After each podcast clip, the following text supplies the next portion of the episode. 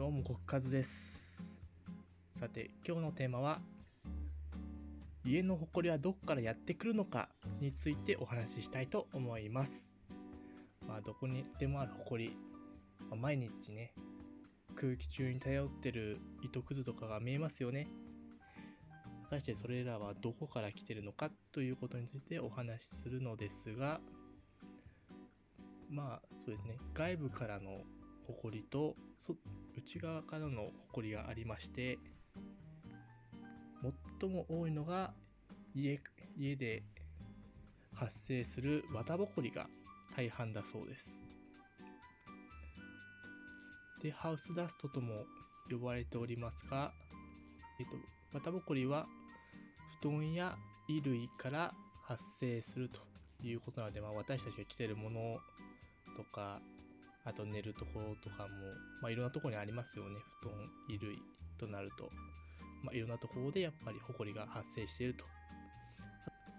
えー畳や紙から発生する繊維くず髪の毛やフケなども含まれるそうです。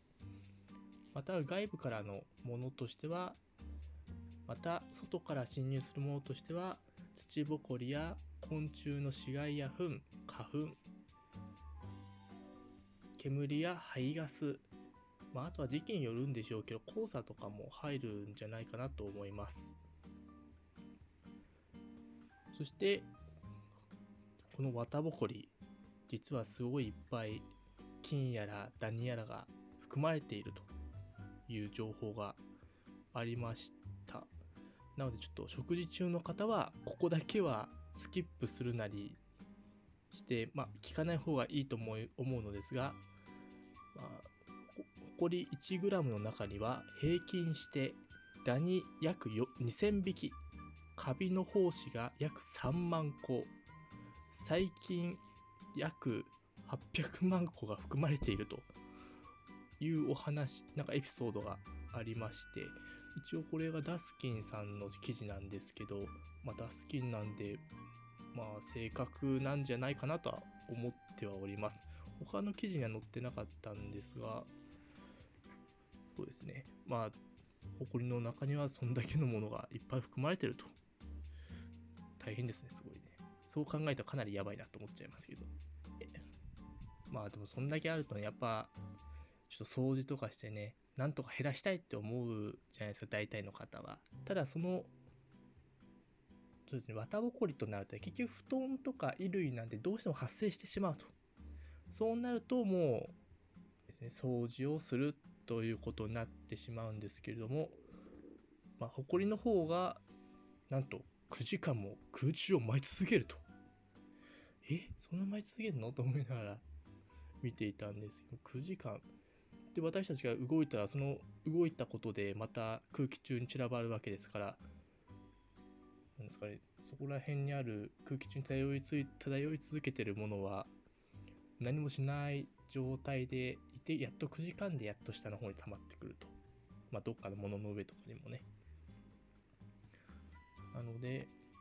まあ、ここら辺のものはもう空気清浄機で吸い取るかまたはもう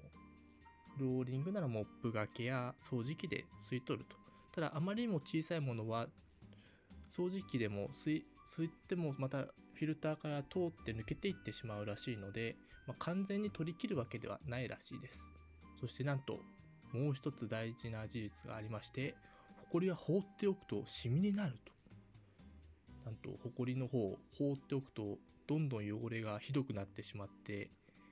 中にはちょっとベタつくようなものになってしまうと。まさかの ひどくなってしまうということですね。で床の方が床の方を掃除しても大体半全体の50%ほどしか取れないそうであとはもう家具の上や棚の上そうですね。そういうところもホコリが溜まっているので取らなければいけないと。あとはもう家具とかもなんかホコリの出にくい家具となるとなんか革製品とかだと綿ぼこりとかが出ないんでそういうものを使うと、まあ、ホコリが出なくなると。あとは対策としてはもう掃除の仕方やあとはそういう家具をちょっと変えてみるとか、ほこりが出、綿ぼこりが出ないようなものを使うとか、あとはもう換気するとか、掃除機をかけるとか、まあ定期的な掃除ですね。をすることで、まあ、ある程度少なくすることができるということみたいです。なのでもっと詳しく知りたいなっていう方は、ちょっと自分で調べてみて、いろいろと対策をしてみてください。まあ、もしもっと詳しいことをラジオで聞きたいっていう人がいれば、まあ、リクエストということで、まあ、ツイッターか、このラジオはできるのかわからないですけど、なんかメスコメントなどくだされば、後日詳しく調べて、また紹介したいと思います。この放送では、小さな気づきが日常を変え異世界へと題しまして、まあ、普段私たちが目にする日常的で当たり前のことで実際聞いてみると実際なぜだろうというような疑問を何か一つテーマとして、まあ、お話していくという放送をしております。フォローやいいね、登録の方お願いします。えー、そして他に私の活動としては異世界写真と題しましてインスタグラムに写真を加工したものを投稿しております。そしてその中からいくつかの写真を、えー、グッズ販売サイトすずりにて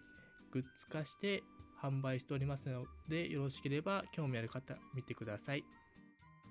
えー、また Twitter の方では毎日を楽しく明るい異世界になるような発信や、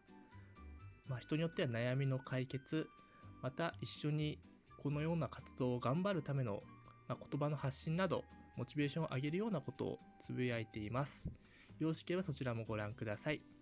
それではまた次回の放送でお会いしましょう。さようなら。